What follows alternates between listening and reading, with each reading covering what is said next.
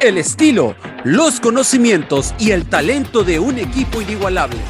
Desde los estudios de Radio Gol La Campeona, esto es La Hora del Taco.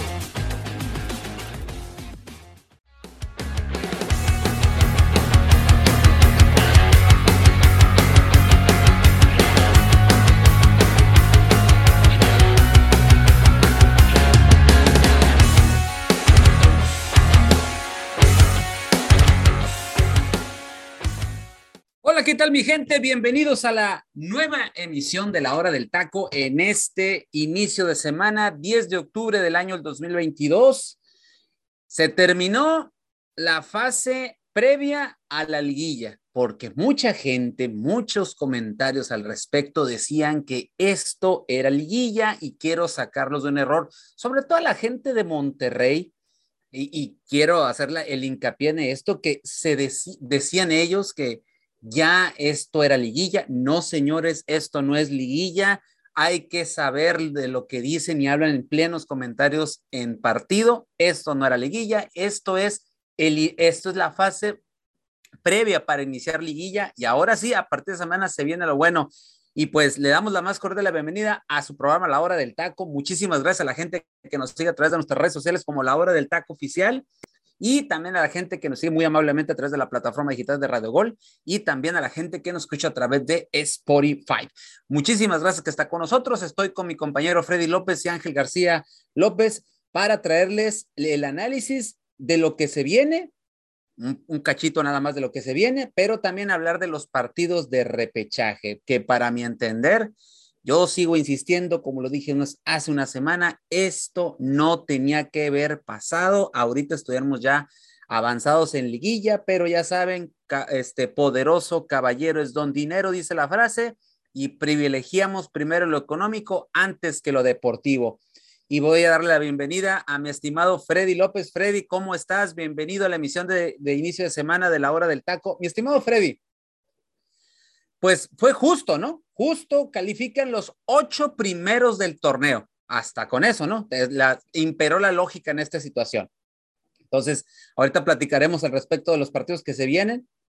Pero yo quisiera saber, mi estimado Freddy, ¿cuál es tu evaluación de esta reclasificación, mi estimado Freddy? Primero que nada, ¿qué tal, teacher? Muy buenas tardes y muy buenos días para toda la gente que nos está siguiendo en el Pacífico. Eh, pues mira, la verdad es que francamente, para cómo quedó la tabla general y para cómo quedó ahora la liguilla, pues la verdad es que se jugaron partidos de relleno, ¿no? Hay que, hay que decirlo de esa manera, porque pasaron los que tenían que pasar, los que tenían que avanzar, vaya. Tigres, que tuvo mejor torneo, le termina pegando a Necaxa. Eh, Cruz Azul, que bien o mal se posicionó ahí en, séptima, en séptimo lugar, pues logra derrotar a un León que la verdad no tenía nada que ofrecerte en el campeonato. El caso también de, mm, el mismo Toluca, ¿no? Que a final de cuentas quizá no tuvo su mejor torneo y creo que por ahí lo de Bravos pues lo, lo hizo de buena manera. Ya estaremos analizando el partido más adelante, evidentemente, pero pues terminan avanzando los que tenían que, que salir avantes de esto, los locales prácticamente. Eh, y bueno, pues ahora vamos a ver, ¿no? Cómo se da la liguilla. Eh, una liguilla interesante en algunos duelos, quizá el más disparejo, por decirlo así, será este partido de Puebla en contra de América, pero y te voy a decir, ¿eh?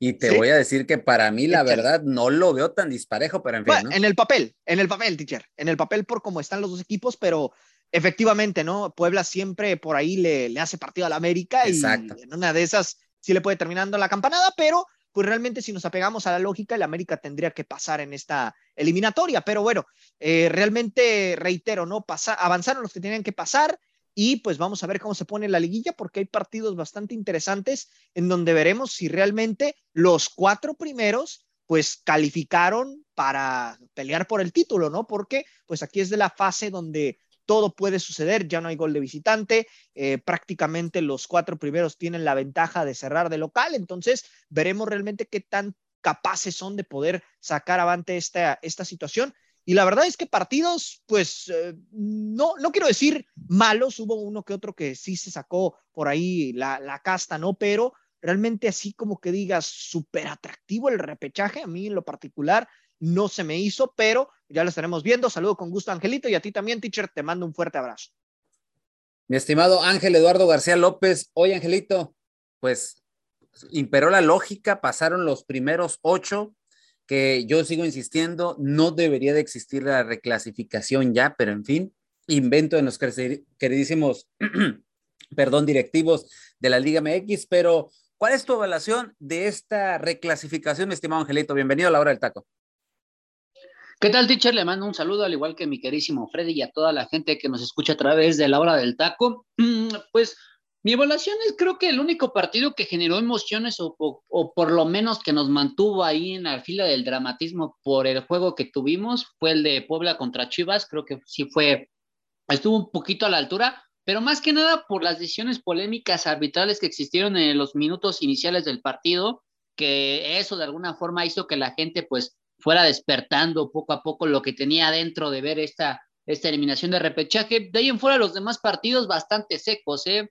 a pesar de que sí, Toluca pasa con mucha facilidad, por llamarlo así, a primeros minutos del partido se complicó su, su pase, eh, Cruz Azul contra León, un partido muy impreciso por ambos equipos, pero que bueno, eh, la máquina adquiere esa, pues esa contundencia y que lo único bueno que tuvo el partido fueron los minutos de compensación por aquella decisión polémica, ¿no? Que se encuentra Fernando Guerrero entre que no marca un penal y otro posible penal y que al final lo anula, ¿no? Y lo de Tigres, que pues también parece otro partido de trámite, un Necaxa que de plano parece que no jugó en el, en el volcán, parecía que le iba a dar competencia a este cuadro universitario de la Autónoma de Nuevo León, pero vemos que pues prácticamente se espantaron todos, eh, no quisieron competir, eh, pues, y que de alguna forma, pues eso también mermó el espectáculo. Entonces, pues, bastante sobrio, ¿eh? un repechaje bastante sobrio. Creo que hemos visto algunos mejores. Creo que el de la temporada pasada estuvo más bueno que este, pero que bueno, sí, al final esta vez se impone la lógica, ¿no? Un primer repechaje donde por lo menos los primeros ocho o los primeros que estaban en la tabla, ¿no? Los que recibieron de local pasan a la siguiente fase porque estuvimos viendo otros, otros cuestiones de eliminación de repechaje donde ahí sí parecía la, la improvisación o la suerte, ¿no? Donde habían equipos que parecía que no tenían posibilidades de pasar a la siguiente ronda y nos daban aquellas sorpresas que, bueno, que era lo que decíamos, ¿no? De bendito repechaje, por llamarlo así, pero que pues esta vez, este repechaje de ese torneo, bastante sobrio, tichere, yo bastante sobrio, muy desabrido, prácticamente lo vivimos más de a fuerza que de ganas. ¿eh? O sea, hoy, ni siquiera un partido puedo destacar que estuvo tan bueno o por lo menos que me mantuvo ahí entre, entre la butaca, ¿no? O sea, prácticamente fueron partidos bastante en negros, grises, pero que pues al final les conviene a los equipos y a las televisoras porque son partidos que ya tienen arreglados. Los equipos que ganan dinero por hasta por llegar a repechaje ya tienen tanto dinero asegurado. Ahora los que avanzaron a liguilla ya tienen otro dinero asegurado. O sea, van aumentándole poco a poco las ganancias este, económicas y que es lo único benéfico para los equipos y que bueno, en este caso las televisoras porque ya tienen programados todos en cuestión de patrocinadores que entran ahí en las marcas, sobre todo que vemos ahí en los partidos, ¿no? Pero pues bastante, bastante quistichera. Yo creo que si hoy no lo hubiéramos tenido este repechaje, ni no hubiera pasado absolutamente nada, ¿eh? La verdad es que nada, ¿eh? Exacto, exacto. Era algo de lo que yo comentaba justamente hace una semana. Si estaba este repechaje, si lo hubieran evitado, sobre todo en este año mundialista, hubiera estado muy bueno, sobre todo para los jugadores de selección mexicana.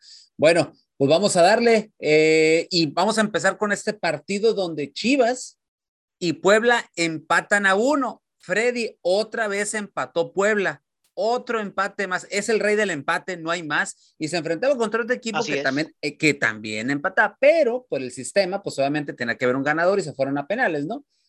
Y pues Puebla avanza en, la, en esta serie, ¿no? Y sin entrar en detalles del partido, Freddy, yo creo que esta pregunta es algo interesante, digo, desde mi, desde mi perspectiva. Es, Échala. ¿Es fracaso costumbre esto ya para Chivas? Y te, lo, y te hago esta pregunta, ¿por qué? Porque desde el 2011, desde el 2011, Chivas no es líder del torneo. O sea, estamos hablando justamente de 11 años. 11 años sin que Chivas sea líder de un, de un torneo eh, en, en, la liga. en, en, eh, fue tercero en el año de 2017. Así fue cuarto en el 2016. O sea, su lugar promedio en los últimos años es el décimo. Entonces, por eso te hago la pregunta. Para Chivas, ¿esto es fracaso o ya esto se volvió una costumbre en el, en el entorno rojiblanco?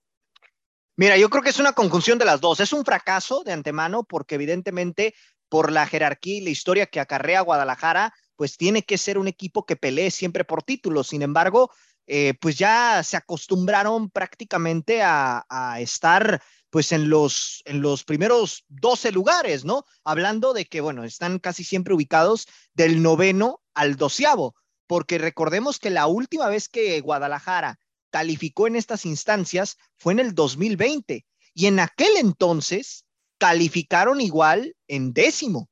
Enfrentaron a Puebla porque Puebla se encontraba en ese entonces en el sexto, en el séptimo puesto, ¿no? Entonces, en ese sentido, pues Guadalajara ya de alguna manera sabe de antemano que, mm, pues la temporada eh, pues la, tiene muy complicada, ¿no? Y la justificación más viable que tienen siempre es de que juegan con puro mexicano y que en el mercado le venden siempre muy caro, ¿no? Que eso es una historia que ya conocemos. Pero creo que más allá de eso, el principal problema de Chivas en los últimos 11 años o en los últimos 5 años, porque bueno, hay que recordar que en 2017 fueron campeones, em, en los últimos 5 años ha sido que no tienen una planeación, no tienen un proyecto claro. Em, el problema va más allá, creo yo, de jugadores, de quién llega, quién se va, porque vemos hoy en día futbolistas que vistieron la playera de Guadalajara, que la están rompiendo en su respectivo club actual y en Chivas no daban ni dos pesos para, para el camión, ¿no? O sea, no, no te ofrecían absolutamente nada Puedo poner ejemplo lo de Antuna, que hoy en Cruz Azul lo está haciendo muy bien, lo de el chino Huerta con Pumas, que lo hizo de gran forma, eh, a pesar de que Pumas no calificó, ¿no? Por momentos se le vio, se le vieron cosas interesantes.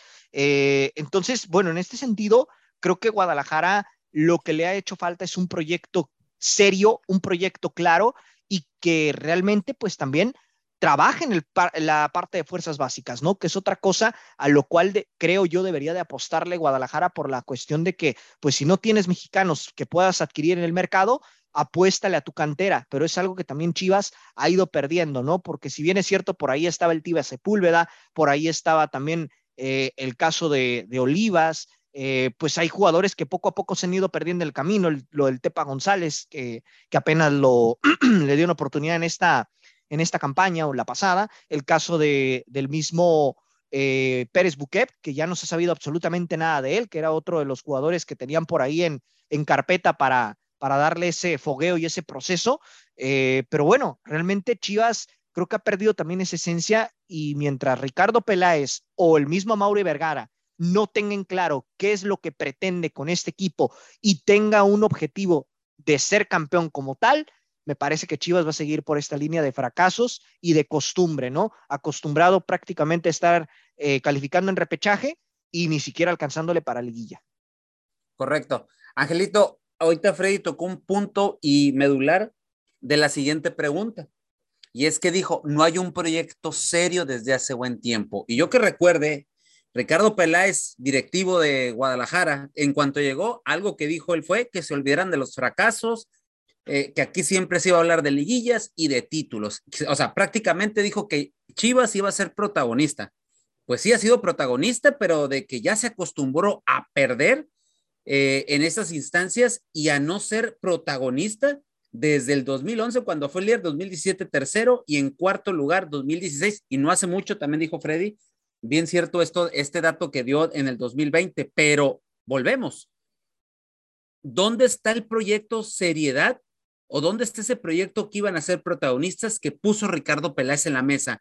Entonces, Angelito, basado en esto, ¿ya tendría que ser el adiós de Ricardo Peláez de la institución rojiblanca? Pues mire, teacher, primero que nada, no voy a excusar a Ricardo Peláez, pero sí le voy a dar un dardo en especial porque somos presos de nuestras propias emociones, ¿no?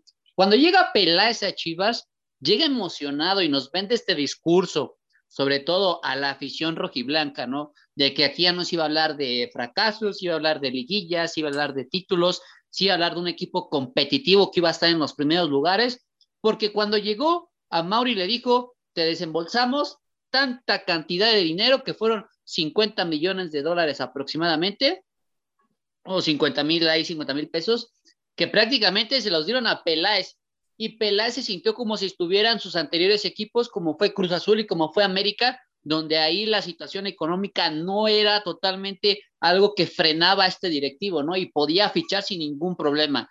Obviamente todo eso lo gastaron. ¿Y qué pasó con esos jugadores? Contrataron a Uriel Antuna, que ya no está en el equipo, contrataron a Alexis Peña, que ya no está en el equipo, contrataron a Jesús Angulo, que todavía sigue, este, contrataron a Jesús Dueña, que está en el tapatío, contrataron a...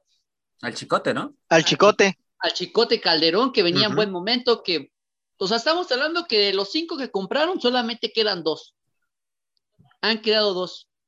Y prácticamente es por eso que Peláez, al sentir que, le, que la institución lo estaba respaldando con una cantidad de inversión, fue por eso que nos vendió ese discurso a inicios de año, porque hay que recordar que fue en el 2020 que sí se atraviesa una pandemia y que ya prácticamente rompe. Pero de ahí volvemos a lo mismo. Eh, a Mauri Vergara tratando de alguna forma de apoyarse con gente que sabe de fútbol, que yo siento que no hizo mal en escoger a Ricardo Peláez, pero creo que falta más gente ahí que pueda tomar a esta institución en serio, o sea, que en verdad haya más gente que sepa de fútbol y que puedan darle una brújula a este Chivas de Guadalajara, porque yo me iría directamente a que hay alguien, a más bien a un sector en específico que está tomando a este equipo y que prácticamente ha hecho que esté de fracaso en fracaso, los jugadores. Porque qué casualidad, qué casualidad que hemos hablado, ¿no? Que tan poco tiempo estuvo Tomás Boy, que en paz descanse, Luis Fernando Tena, este, Marcelo Bucetich, Marcelo Michele Año, cadena. O sea, estamos hablando que en tres años prácticamente Chivas estuvo teniendo uno por año. Un técnico por año estuvo teniendo Chivas. Y hoy apunta que la salida de Ricardo Cadena es más que inminente y de ahí está la de Peláez, porque era, era algo de lo que se estaba platicando precisamente por la situación de que este equipo ya no estaba compitiendo.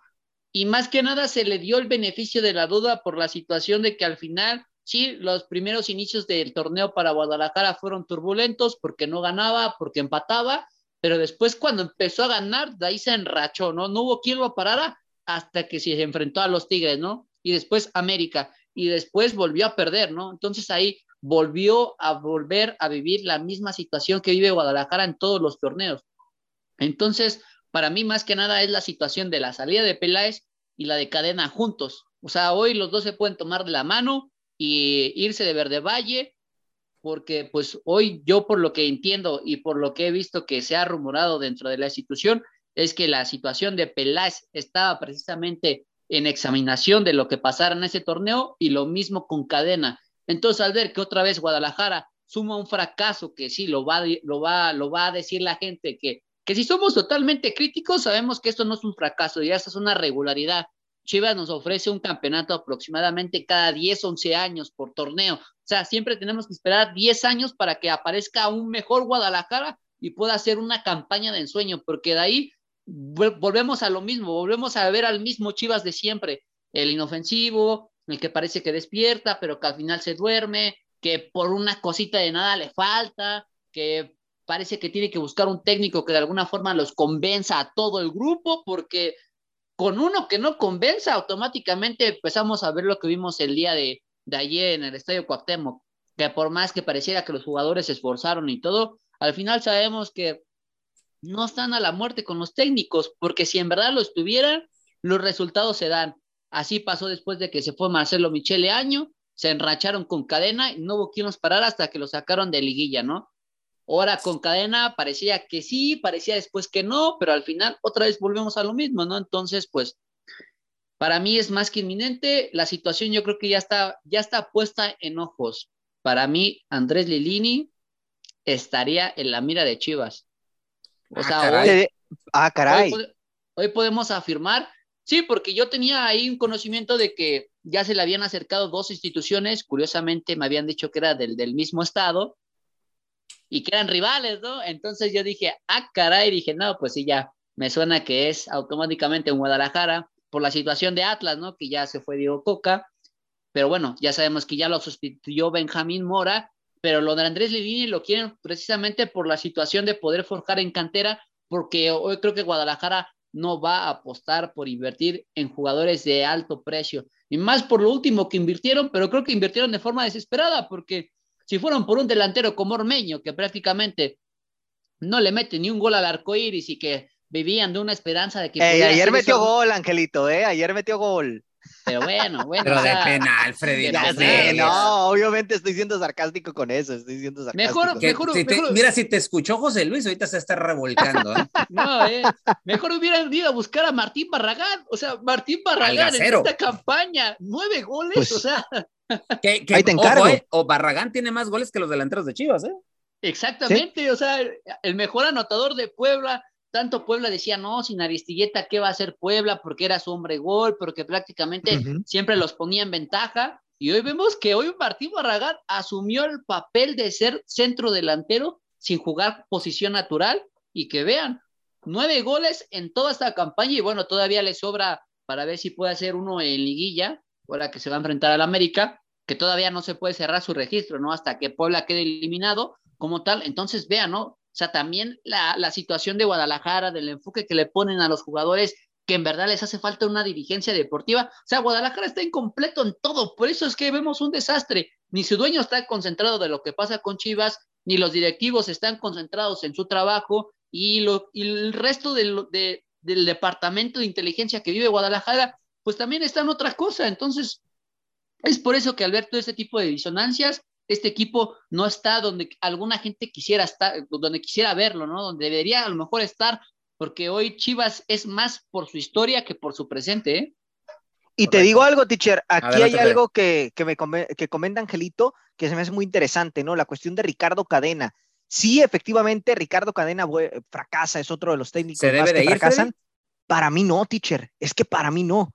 ¿Por qué? Porque vamos a volver, vamos a volver a la misma historia de siempre van a cesar el técnico, van a traer a otro, puede ser Andrés y otra vez se viene la bola. Otra vez la misma historia. Entonces, yo siento que aquí el, tema es más que nada Ricardo Peláez. Ricardo Peláez se va de la institución y que automáticamente también con él se vayan de la mano ciertos futbolistas que ya cumplieron su ciclo con Guadalajara. Caso Chapito Sánchez, caso Miguel Ponce, caso eh, incluso por ahí el mismo Irán Mier, Pollo Briseño, Jesús Molina, jugadores que ya dieron lo que tenían que dar con Guadalajara y empezar a, ver... a Saldívar. Sí, bueno, hasta Saldívar incluso lo pueden mantener. otra vez a Ormeño. O sea, es que opciones, opciones hay, Angelito, y empezar a apostar por la cantera y a lo mejor ver si con el dinero que puedas por ahí cosechar de estos futbolistas que acabo de mencionar, te alcanza para mínimo un refuerzo, ¿no? Para fortalecer más tu defensa, para fortalecer más el medio campo, porque con Fernando Beltrán se puede hacer algo interesante, pero necesita quien la acompañe. La verdad es que la Morsa Flores, poco y nada, ¿eh? Creo que por ahí un futbolista que le pudiera venir bien a Guadalajara a su regreso es Lalo Torres, que poco a poco se perdió en el camino, que era un jugador que también lo habían debutado, sin mal no recuerdo, la ¿eh? temporada pasada. Sí, no, puede ser. La temporada pasada, pero, la verdad, pero estaba bien, ¿eh? pero era, un buen elemento, a final de cuentas. Digo, si lo comparamos con Molina, era un jugador que te podía proyectar mejor forma que, que el mismo, eh, eh, que el mismo Molina, ¿no? Entonces, en ese sentido, creo que Guadalajara, pues, debe de, de analizar bien qué es lo que quiere en su proyecto. Y yo siento que Ricardo Cadena se tiene que quedar con Chivas, armar un buen proyecto y que a partir de ahí empiecen a generar eh, pues digamos, su, estilo. Puede que a lo mejor no le resulte en los primeros, no sé, a lo mejor en el primer año, pero a partir de que le mantengas una estructura y que le armes un, equipo interesante y que pueda pensar en pelear mínimo por estar en el repechaje, creo que a partir de ahí, a lo mejor en un par de años más, tres años más, esto puede rendir frutos, pero empieza por estructurar bien tu proyecto y que esto evidentemente se vea reflejado a partir de una continuidad, tanto en términos de técnico como también en la parte de, jugadores que quizá sí merecerían una segunda oportunidad en Chivas. Muy bien, Freddy. Eh, oye, Angelito, y otra vez Larcamón, otra liguilla más con Puebla y este Puebla que pues va contra pues contra el líder de la competencia. Cuarta consecutiva, ¿eh, teacher? Es lo, que Le iba, teacher, es lo que le iba a decir aparte de lo que dijo Freddy y se lo dije, teacher. Puebla no es de liguilla, Puebla es de repechaje, ¿eh? Ya se lo dije, Puebla es de repechaje y Puebla no me sigue fallando, ¿eh? Y, y pues bueno, vamos a ver en liguilla qué tal le va, porque si acaso el Arcamón, la única instancia que ha alcanzado ha sido semifinales, donde pues en el primer partido de ida Santos le da una cachetada con guante blanco y le gana 3 por 0, ¿no? Y es de ahí que se viene la debacle de Puebla.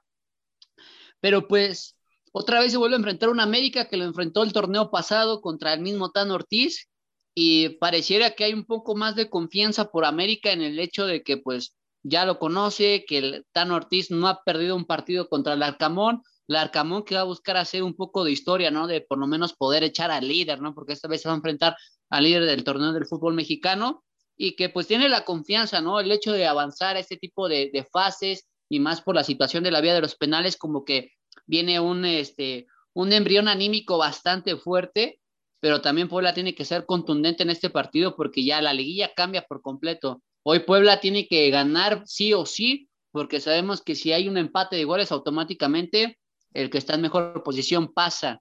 Eh, hoy ya no está este bendito gol de visitante que también le daba como esa pequeña esperanza a, los equipos que vienen en la tabla de, de, abajo y que pues hoy creo que el Arcamón se siente tranquilo por el hecho, simplemente pues va, vamos a ver qué, qué, qué también, pues más bien, qué también lo puede planificar este partido, porque si lo comparamos con el que vivieron en la última jornada, fue bastante bueno en, en, teoría, ¿no? Porque fue un partido bastante arrebatado entre tú me quitabas la pelota, yo te atacaba, después la recuperaba, yo te atacaba, o sea, fue un partido bastante atractivo en lo particular, pero que al final pareciera que las individualidades que tiene América le pesan un poco más a las que tiene Puebla. Hay jugadores que han respondido y que pudieran dar esa debacle. Sobre todo hay uno que siempre la nota la América, ¿eh? que no, no se va sin, ir, sin irse con su gol. En este caso, Israel Reyes, ¿no? que hay que recordar que es de los jugadores más frecuentes que últimamente ha enfrentado a la América y le hace un gol. ¿eh? Y está pues, a nada de ser jugador de las Águilas. ¿eh? Y yo creo, yo creo que más que nada por eso, Tichere, porque últimamente que los ha enfrentado les hace un gol. Entonces, este, pues creo que el Arcamón va a tener que, que, ser muy, muy táctico en este partido porque sabemos que si le presta la pelota al América en ciertos minutos del partido le puede costar, pero yo creo que Puebla se puede sentir satisfecho en ese aspecto, ¿no? De, de prometer calificar a Liguilla, porque era algo que antes no veíamos constantemente en Puebla. Entonces, Hoy pareciera que Puebla nos regala esa normalidad de que lo podemos ver siempre en liguilla. El, el único, la única situación o interrogante que nos, que nos genera este equipo de Nicolás Larcamón es si por lo menos en este torneo va a poder aspirar a llegar a, a, semifinales, porque de los últimos cuatro torneos, pues solamente uno calificó directo, llegó a semifinales y los demás se ha quedado en cuartos. Se ha quedado en cuartos, entonces, pues vamos a ver qué nos ofrecen, ¿eh? Así Oye, es. teacher, Cosa curiosa, ¿no? Cosa curiosa. Puebla ya nos acostumbró a verlo en liguillas y Chivas ya nos acostumbró a que se queda fuera. Me ganaste el comentario, Freddy. Eso era lo que quería decir. ¿Qué, cómo, es, ¿Cómo son los tiempos del fútbol? Hace años era al revés, ¿no? Hace años prácticamente esto era al revés. Y hoy estamos viendo realidades completamente opuestas con, eh, eh, con fisonomías de dos equipos totalmente distintos, con, con ¿eh? directivas diferentes. Dime, Angelito. Ojito, ¿eh? porque por ahí a Puebla otra vez va a empezar a tirar el rosario y va a empezar a rezarle a todos los de arriba, porque el contrato del Arcamón se vence en 2023 y si todo va bien ahorita con el técnico argentino, es probable que le estén echando ojito, ¿eh? Incluso aquel rival que lo vio, que lo vio, que lo vio festejar en el Estadio Cuauhtémoc, ¿qué? Porque también pudiera, pudiera ser que de alguna forma este equipo la, también le ha puesto interés, sobre todo por el dueño, que le ha gustado también la situación en que ha metido a este Puebla constantemente en liguillas y por lo que también no ha debutado jugadores por de las fuerzas básicas. Entonces, también esa, hoy este equipo eliminado que se fue en repechaje, que está ahí en Jalisco, también le estaría echando ojo por la situación contractual que está viviendo. ¿eh? A lo que entiendo, los directivos de Puebla van a hacer lo posible porque renueve y sobre todo que se quede, más que nada por una conexión que ha tenido últimamente el Arcamón, porque va a tener un hijo y obviamente pues va a ser de la ciudad de Puebla. Entonces, pues ellos van a buscar que pueda renovar otro año más, pero vamos a ver porque me imagino que este joven técnico va a querer algo más grande y sobre todo una una situación que lo exponga y que lo compruebe, ¿no? Que está hecho para ese tipo de retos. Correcto, correcto. Entonces, pues vamos a ver qué es lo que sucede con este Puebla, que vos la, no la tiene nada fácil porque va contra el líder de la competencia, aunque cualquier cosa en liguilla puede suceder. Ustedes saben que la liguilla por muy número uno que seas, si el equipo que viene abajo viene enchufado y te juega de manera distinta y sabe hacer las cosas, lo puede eliminar en las primeras de cambio. Pero bueno, vamos, ya llegó el momento musical de la hora del taco, mi gente, y pues vamos a darle al inicio de semana el momento musical de la hora del taco. Ya sabe, en este, en este día nos toca abrir con música de los años 70. Ya regresamos, mi gente, porque hay que hablar de Cruz Azul, hay que hablar de Tigres y hay que hablar de Toluca. Toluca que me cerró la boca, por cierto. Con eso regresamos, mi gente. Esto es La Hora del Taco. Este es el momento musical de La Hora del Taco.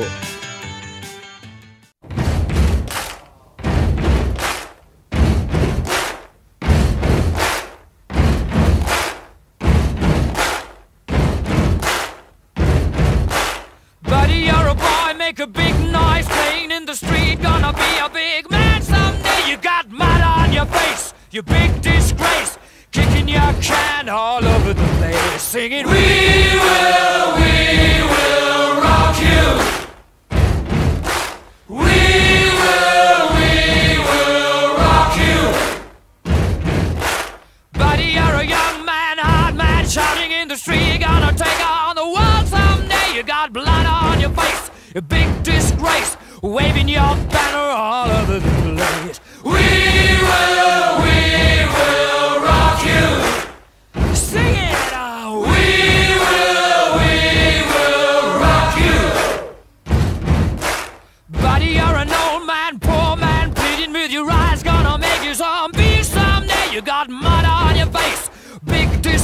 Somebody better put your bag into your place. We will, we will rock you.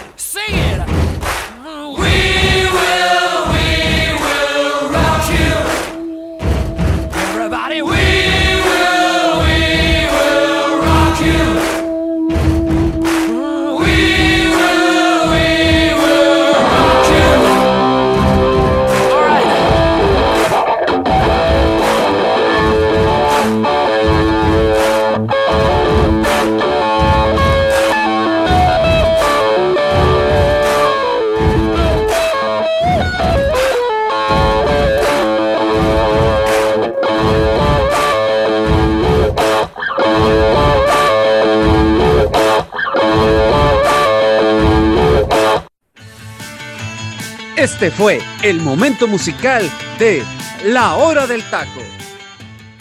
Y vaya inicio de semana, señores. Regresamos después del momento musical de la hora del taco. Un momento musical cortito, sustancioso, pero para abrir boca y empezar la semana con toda la actitud. Y, y trajimos hoy en este día a su majestad, la banda de Queen, con We Will Rock You, una canción compuesta por Brian May, guitarrista de la banda eh, de Queen, y tiene un ritmo muy particular. Las palmadas, un bombo y un solo de guitarra y párele de contar, más la magia, obviamente, de la voz de Freddie Mercury, que hacen de esta canción una de los tremendos éxitos junto con su hermana de disco, que es obviamente eh, lo que es la canción de We Are the Champions, que obviamente, pues obviamente, son dos canciones que culturalmente hablando, sobre todo en cuestiones de espectáculos, deportivos, etcétera, pues las dos van, van, van agarraditas de la mano, ¿no? Esta, esta canción ha sido recopilada, ha sido reeditada muchísimas veces y obviamente después de la muerte de Freddie Mercury, pues obviamente se dispararon las ventas de este, de este disco, las descargas, pero también la reedición de, de esta canción. Y cabe mencionar que el video de esta canción es grabado en el patio trasero de la casa del baterista Roger Taylor. Y esta canción es, está en el número 330 de las 500 mejores canciones según la revista especializada de Rolling Stone. Obviamente, como ya lo dije, es una rola muy pegadiza por las, eh, por las famosas palmadas, el coral unánime y el solo de guitarra que al final de Brian May, pues obviamente lo hace también un cierre magistral. Les digo, son dos minutos muy, para mí, muy intensos y que tiene, repito, que ver en diversas apariciones como son películas, programas, series de televisión, comerciales, radio, deportes, etcétera. Para sí han salido, obviamente, en competiciones deportivas, eh, campeonatos de atletismo, torneos mundiales de fútbol, olimpiadas, peleas de box y lucha libre, mi estimado Angelito, ¿sí o no? Nos hace boca claro. a, ti, a a mí que nos encanta la lucha libre cuando entran los famosos lo- lo- los, los guerreros laguneros, que entra el buen último guerrero con esta canción. Obviamente sabes de quién estamos hablando, hablando específicamente Sí, sí, de la lucha sí. libre mexicana en el Consejo Mundial de Lucha Libre. Así es, teacher, precisamente el día de ayer andábamos igual allá por las, las arenas México, ¿no? Que, que vivimos este gran espectáculo deportivo hablando de lucha libre y agregándole un poquito, ¿no? A la cuestión de este momento musical de la hora del taco. La situación de hacer esta canción fue precisamente porque Brian May, eh, cuando fueron a Japón, eh, tuvieron una audiencia bastante aceptable que, que la gente se unió en varias partes de las canciones, hablando que ya tenían gran éxito después de haber lanzado A Day at Races. Obviamente ya también venían previo del disco de lo que era este A Night at Opera, donde viene la famosa Bohemian Rhapsody.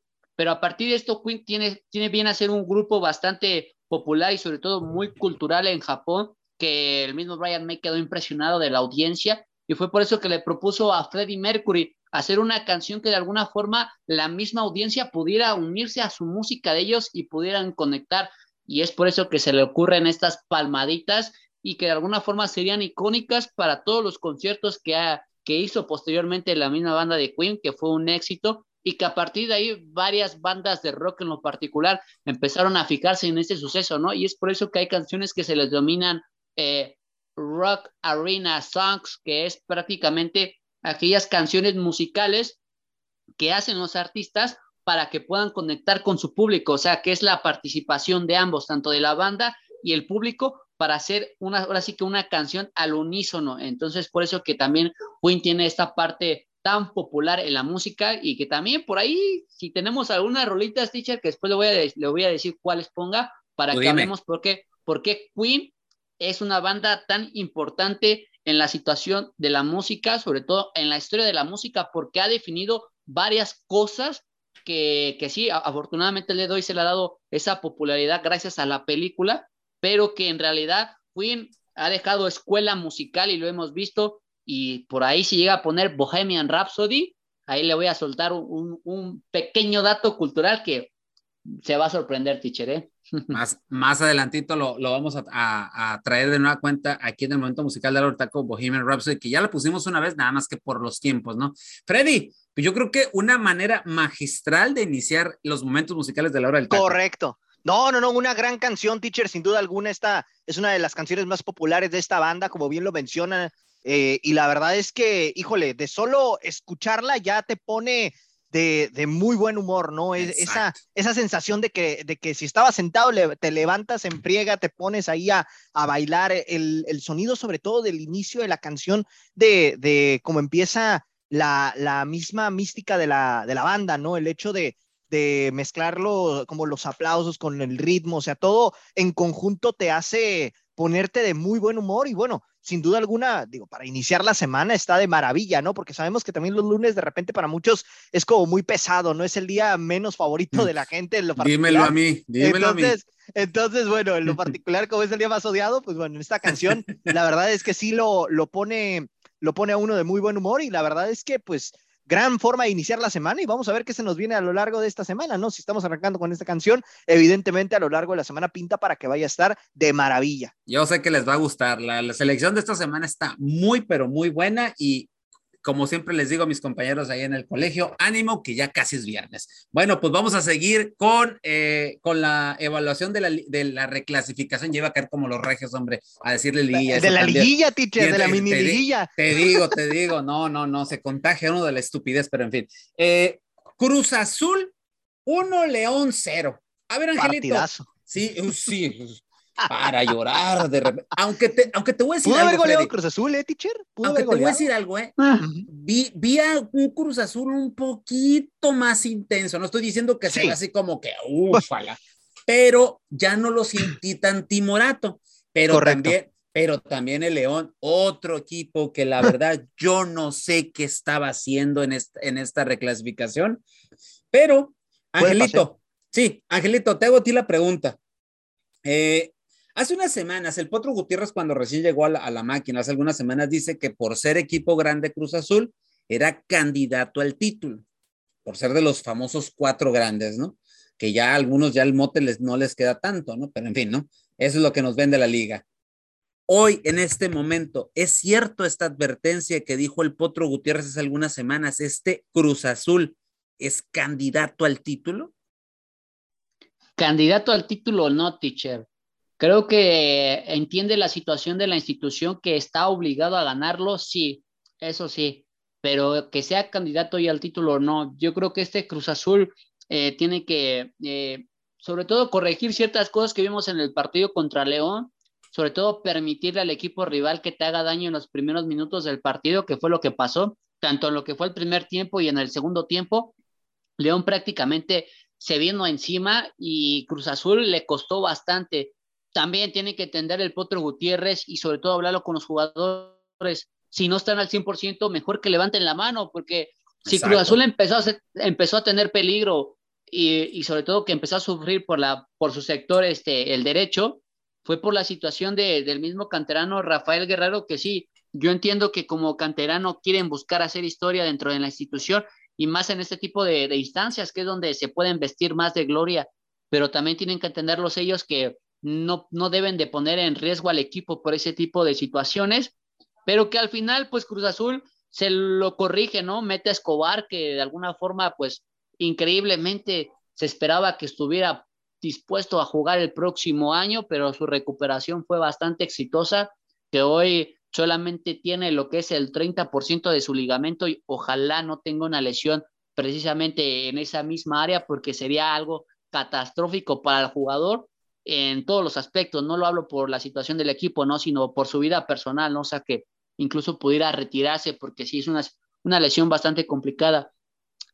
Pero que al final creo que este Cruz Azul le hace falta eh, otro tipo de variantes, otro tipo de intensidad, porque vemos que se ha vuelto bastante predecible por el sector de la derecha, porque siempre buscan Antuna, ¿no? Quizás hoy Antuna pareciera ser el jugador que le da más desequilibrio a este equipo de azul, porque lo buscan siempre en pelotas a la espalda, en pelotas al espacio, sobre todo explotan su velocidad del mismo Antuna y que les ha generado ciertas este, cosas buenas a Cruz Azul y es por eso que incluso él mismo es el que mete el centro, que por ahí eh, o sea, Cota te estaba vendiendo un gran partido y una equivocación, ¿no? No la, no la agarra bien, le rebana la pelota y la deja en el aire y es por eso que Rivero la encuentra. Pero eso tampoco quiere decir que sea culpa automáticamente de Cruz Azul, ¿no? Hay que también aprovechar los errores que, nos regala el rival. En este caso, le regalaron esta pelota ahí por parte de Cota y que al final, pues Cruz Azul sufre en los últimos minutos del partido por una situación tan innecesaria de no querer matar el partido a últimos minutos Creo que igual hay un poquito de tensión, sobre todo que vemos que este equipo defensivamente tiene cierto equilibrio, pero al final te puede regalar malos momentos, como lo comento, ¿no? En el último minuto, el posible penal que comete ahí Rodrigo Huescas, otro canterano de Cruz Azul, pues prácticamente estaba poniendo en un diluvio a esta máquina porque parecía que ya tenía el pase, pero últimos minutos, un penal que había marcado Fernando Guerrero que al final, ¿no? Se retracta en la decisión que ve en el videoarbitraje polémica la decisión porque sí pareciera penal, pero que al final creo que lo trata de compensar, ¿no? Porque anteriormente le habían hecho un penal a Michael Estrada que, que es decir, más penal que nada y que al final pues compensa las cosas. Guerrero es lo único malo que tiene este árbitro, ¿no? Que sabe que si se equivoca va a buscar compensar de alguna u otra manera y creo que es por eso que decide no marcar el penal, pero que Cruz Azul defensivamente es muy endeble, es muy, muy endeble entonces hay que ver qué es lo que pasa, si acaso hoy recupera una pieza como Escobar después de un mes y medio sin jugar, pero que defensivamente te permite, te da espacios, te da lapsos del partido. Lo único bueno que pudiéramos decir defensivamente que apoya a Cruz Azul es Rotondi, ¿no? Que lo ocupa como un extremo por izquierda, pero que le gusta retrasar bastante su posición, que incluso pareciera que hacen como una línea de seis. Es lo único bueno que pudiéramos ver defensivamente en Cruz Azul, pero tiene momentos en los que totalmente se pierde del partido, sufre bastante y que por ahí eso me hace a mí dudar que este equipo sea candidato al título. Yo, como lo comenté, no lo veo más de cuartos de final. Va a enfrentar a un Rayados de Monterrey que pareciera que por el papel y por lo que hizo en todo el torneo puede pasar sin ningún problema, pero veremos porque luego también Bucetich en momentos claves Vaya momentos, sí, se relaja bastante y no nos vamos tan lejos, ¿eh? El partido contra San Luis en el repechaje, parecía que en el papel lo tenía todo sin ningún problema y al final se le va todo de las manos. Entonces, es lo único que me causa ahí con Bucetich, que no me convenciera, pero si tiene plantel completo y el plantel está totalmente óptimo, yo creo que no tendría que tener ningún problema porque tendría que pisarles el acelerador sí o sí a este equipo de Rayados de Monterrey y recordar lo que le hicieron a Cruz Azul, que fue el mismo Potro que los tenía dirigiendo, donde le ganaron 3 por 2 en el estadio del BBVA. Correcto. Freddy, oye, este, este León prácticamente fue una caricatura de equipo. No lo puedo decir de otra manera.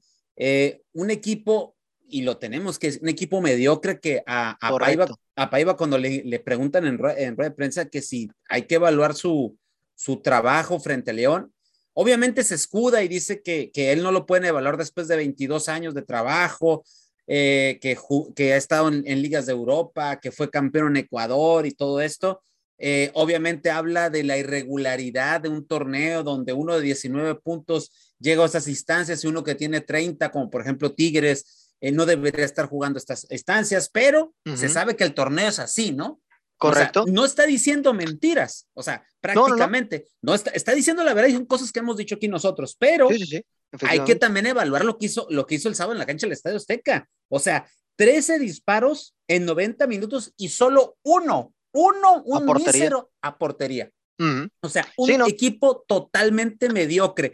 ¿Qué tiene que hacer León para la próxima temporada, mi estimado Freddy? Para mí tiene que reestructurarse de muy buena forma, teacher, en todos los aspectos, porque realmente este León lleva rato ya sin... sin Desde Nacho. Sí, desde Nacho, ajá, exacto, lleva, lleva rato ya sin, sin proyectar algo interesante realmente, y lo decíamos, acuérdate, teacher, este León es un eh, equipo... Yo, yo, me atrevería a decir que desde, desde Ariel Haaland, ¿eh? En su primer ah, torneo nada más. Ah, bueno, sí, es sí, que, sí. ajá, bueno, bueno puede ser. Ganaron el Cup y llegaron a la final. Obviamente a lo mejor no la ganaron, pero cerraron una apertura 2021 bastante decente, ¿no? Pues Después ya el segundo torneo ya fue bueno. totalmente una basura pues, y hoy ser. medio, medio lo salvaron, ¿eh? Medio lo salvaron. Es que el problema de León es que hay muchos jugadores que ya, o sea, pasaron su tiempo en, en León. Creo que sí. también la, la parte de la renovación ya se tiene que empezar a dar, ¿no? Eh, obviamente, pues también debe de apostar un poquito por ver si tienen por ahí alguien en cantera o del hermanito menor Pachuca, ¿no? O sea, porque realmente este León lleva rato ya sin, sin tener una proyección realmente atractiva para la afición tanto del mismo León como en sí de la afición mexicana, porque tú recordarás, teacher, en, los, en las épocas de Gustavo Matosas, este León gustaba, goleaba, era un equipo que también le generaban goles, pero si ellos eh, recibían tres, iban por cuatro, ¿no? Exacto. Eh, cosa que, que, hoy en día ya no se ve ese, ese espectáculo. Creo que a partir de la salida de Gallito Vázquez, del mismo eh, caso de, de, Gulit Peña, que hablo de la primera, te, la primera etapa, ¿no? De, en León, porque ya la segunda fue un fracaso, pero hablo de este medio campo que tenían con Montes, con el Gallito, con el mismo Gulit, pues es un medio campo muy sólido y a partir de que empiezan a, a deshacerse ese medio campo, poco a poco este León fue perdiendo proyección y sabes desde qué momento León se perdió, teacher desde el instante en el que Mauro Boselli se fue a la institución, que fue su último goleador, el último jugador que cuando tenía una oportunidad te, te clavaba ese gol, ¿no? Entonces, eh, realmente hoy en día León ya no tiene un 9 que te pueda, eh, ahora sí que, que, hacer sufrir en el área, ¿no? Hablo, hablando de los rivales. Entonces creo que a partir de la salida de Boselli, este León empezó a perder ese protagonismo. Angelito menciona lo de la final que jugaron en la Apertura 2021 que pierden contra Atlas, pero también este León no era espectacular, hay que decirlo, ¿no? Llegaron a la final, sí, de, de buena manera, pero también cómo arrancó el torneo ese eh, en aquella ocasión Ariel Holland. Arrancó perdiendo 4 a 0 ante el Pachuca. Exacto. Entonces, no, arrancó francamente, perdiendo contra Cruz Azul, el campeón de campeones. Ah, correcto. Arrancó perdiendo el campeón de campeones y en Liga perdió con Pachuca 4-0. O sea, realmente en esa parte, eh, pues León llegó hasta la final, pero tampoco siendo un equipo avasallador, ¿no? Entonces, en ese sentido, León necesita una reestructuración. No sé si la salida de Paiva se ha precipitado decirlo, porque realmente, pues, este fue su primer torneo, ¿no? Entonces, Creo y en que grupo, sí. grupo, Pachuca se acostumbra por lo Correcto. menos a dejarlos un, un sí, tiempecito los aguanta. más. Correcto, un, exactamente. Dos torneos, o sea, un yo, año yo completo. Siento, yo siento que aquí necesita renovar el plantel León, necesita reestructurarse bien. Incluso me atrevo a decir que alguien de jerarquía que ya cumplió su ciclo y que debe de salir ya es Luis Montes. Sí. Coincido es uno de los que ya, contigo. o sea, ya, ya dio lo que tenía que dar en León, ya tiene que, que empezar a renovarse en esa parte de León y buscar un delantero que realmente le dé goles, ¿no? Le hago por ahí- homenaje. ándale, exacto. No, es un que sí, homenaje y una un estatua homenaje. fuera del, del no ándale, por el bicampeonato del 2014, o sea, Y es de que, que, sí, los ascendió. y de que los ascendió, exactamente. Pero vi- realmente fuera de eso, este León, pues muy timorato, muy, muy Mediocre, prevenido, muy mediocre, mediocre, exactamente. Exactamente. Entonces, yo creo que ahí León tiene que ver qué, qué es lo que va a hacer ahora, qué proyecto le, le viene ahora a este León. Y pues apostar, reitero, por gente de, de, aquí de nuestro país, ¿no? O traerle a Paiva jugadores que él conozca, que también es otro punto. No le trajeron refuerzos que él pidiese, le trajeron los refuerzos que Grupo Pachuca quiso. Entonces también por ahí, pues el, eh, ahora sí que, que Paiva hizo lo que pudo con lo que tenía. Correcto. Tigres 2, Necaxa 0, Angelito. Un Tigres que saca el partido frente a un Necaxa que no mostró para mí nada de fútbol. Nada, teacher. en Es más, Monterrey. no jugó, no jugó. O sea, De hecho, Otro, otro, otro timorato, otro mediocre. Dos disparos al arco en Y- 90 minutos. Y la verdad, hasta que eh, el día, el día sábado me quería dar un tiro en la cabeza, dije, ¿qué pasó? Dije, Yo, yo también. que, que, que Sí, está ¿no? Pablo Guede, no está el Jimmy Lozano. Exacto. ¿Qué le pasó, ¿Qué le Total- pasó al No, equipo y tan deja tú, desconocido. todo un primer tiempo con un jugador de más Necaxa. O sea, ¿cómo y no, no aprovecharon. No aprovecharon, exactamente. No generó nada. Parecía que era al revés. Quisieron Exacto. retener la pelota. Creo que el. Jimmy Lozano les ha de haber dicho, vamos a jugárnosla en penales, pero qué mal, Jimmy. O sea, qué mal. Esta vez el equipo tenía la oportunidad en los primeros 45 minutos de ganar un partido porque Aquino regala una roja totalmente absurda, ¿eh? Para mí esa recuperación que intentó hacer a mitad de campo fue bastante ridícula y que bueno, lo castigan justamente después de que César Ramos ve en el videoarbitraje la, la, la llegada que, que tiene este lateral por derecha y que pues al final Necaxa pareciera que iba a tener más argumentos de estar en zona rival, de asfixiar su salida de mismo Tigres, pero Tigres seguía dominando el partido, entonces no sé qué, qué le pasó al Jimmy, se le dio un pánico escénico, si dijo de plano, no, no somos favoritos y vamos a jugárnoslas así, porque el torneo pasado que llegaron igual a repechaje, le hicieron la maldad a Cruz Azul y los hicieron llegar hasta penales. Exacto. Por lo menos le dieron batalla a- al equipo de la máquina en el torneo pasado. Hoy a Tigres prácticamente lo respetaron y yo creo que lo respetaron aún más después de ver en primera fila el golazo de, No. André Pergignac. O sea, Tremendo. seguimos ¿eh? viendo, seguimos viendo la magia de Gignac, Y, a y eso es pesar de que, que y eso es lo que te quería preguntar, Angelito, con Guiñac y con Nahuel, que siguen siendo factores fundamentales en esta victoria. Y para Tigres, Guiñac eh, alcanza los 28 goles en liguilla y empata a un histórico llamado Alberto García Aspe, tercer jugador que más goles tiene en liguilla, o sea, el tercero, ya empatando a García Aspe.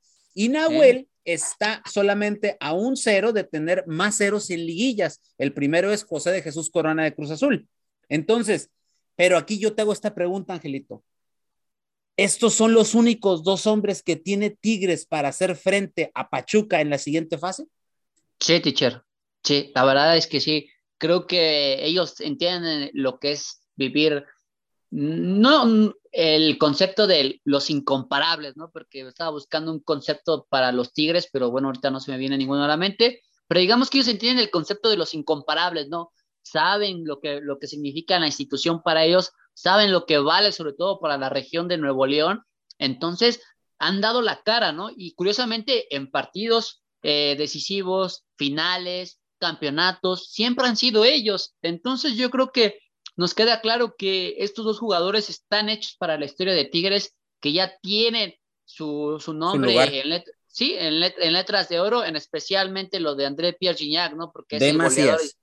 Que no Exactamente. Macías, sí, que ya tiene su, su lugar ahí en esa institución. Entonces, pues para mí prácticamente nos, nos da e- ese hecho, ¿no? Mientras esté Gignac en la cancha, por más mal que esté, por más acabado que lo queramos ver en estos momentos, porque yo sí veía gente que decía que Gignac ya no, José Ramón. José Ramón, exactamente. Entonces, este, vemos que sigue respondiendo. Mientras Gignac esté en la cancha, Tigres tiene esperanza de hacer cualquier cosa. Eso, eso lo tengo bien seguro. Bien. Exacto. Entonces, Exacto, vamos a exacto. ver qué tal le puede jugar a Almada a estos Tigres, más con la confianza que ya tiene otra vez Gignac, porque creo que cuando el francés agarra este tipo de partidos que lo, que lo catapultan y sobre todo que lo, que, lo, que lo llevan a estar en letras de oro y en momentos que van a estar históricamente guardados para la afición y sobre todo para la Liga MX, es que en los siguientes Gignac se vuelve un monstruo. Entonces, yo creo que hoy Almada enfrenta al equipo que no quisiera haber enfrentado por lo menos en cuartos. Yo creo que si hubiera querido enfrentar a Tigres, le hubiera gustado encontrárselo en semifinal ya después de que el equipo estuviera catapultado, pero hoy vemos que eh, va a ser un partido bastante atractivo. Vamos a ver qué tal le cuesta a Miguel Herrera eh, la visita en Pachuca, que no ha podido sacar tres puntos ahí, y sobre todo ahora en un partido tan decisivo, y que al final la llave va a ser prácticamente ahí definitoria, ¿no? Vamos a ver qué tal le va a Miguel Herrera. Yo creo que va a buscar en el volcán irse, irse con la ventaja y no preocuparse tanto en el Hidalgo, pero no la tiene nada fácil, ¿eh? Correcto. Y Freddy, ya para cerrar el análisis de la reclasificación, Toluca 3, Juárez 0 y prácticamente me cayeron el hocico los, los del Diablo Rojo porque yo, yo pensé que Juárez, aunque Bravos inició, como dice su mote, ¿no? Iniciaron muy bravos eh, ahí en la, en la bombonera. El cuadro Escarlata aguantó, controló acciones y fue contundente y golearon por 3-0 a Juárez. Aquí la pregunta, Freddy, ya antes ya de despedir la emisión del día de hoy. Toluca ya aprendió de los errores de la temporada regular, que sabíamos que llegaba un momento en el cual Toluca se perdía, se caía y el equipo lo alcanzaba, lo empataba o prácticamente le ganaba el partido, pero ya aprendió Toluca justo en esta fase definitoria. Ah, lo dudo, teacher, lo dudo, porque a ver, lo estamos calificando por la goleada Juárez y por la goleada Querétaro. ¿no? En, en, ese sentido, pero realmente yo siento que ahorita es donde se va a venir realmente lo interesante, porque no va a tener un rival nada sencillo en liguilla, o sea, le toca a Santos, ¿no? Entonces, realmente en, en, este sentido, aquí es donde realmente vamos a ver qué onda con el equipo Escarlata, porque francamente, Juárez sí lo arranca dominando, pero aquí yo lo defino en dos palabras este partido dominio de Juárez en lapsos del partido y contundencia del Toluca, porque también, si bien es cierto, Toluca tuvo mucha posesión de balón, tampoco es que le generara totalmente un peligro inminente a, a la portería de Talavera. O sea, las llegadas que tuvo Toluca las concretó pero Bravos tuvo también sus oportunidades, la del travesaño que, termina pegando en el tiro libre. las de Volpi, las que las de Volpi, exactamente. Entonces, para mí Juárez dominó el partido hasta cierto punto, pero no tuvo contundencia y Toluca aprovechó las que tuvo. Aprovechó la localía, aprovechó el horario, aprovechó las desconcentraciones de Juárez y esto le, le permite catapultarse hasta la liguilla. Pero, híjole, a mí este Toluca sigue sin convencerme a pesar de la goleada que propició el día de ayer frente a los Bravos. ¿eh? Correcto. Y pues ya definidas eh, los partidos, ahora sí, los partidos de la liguilla, América versus Puebla, Monterrey Cruz Azul, Santos Toluca y Pachuca contra Tigres. Cuidado con las tarjetas en, esa, en, esa, en ese mm. partido. Cuidado con las tarjetas, va a estar muy caliente ese partido, siento yo.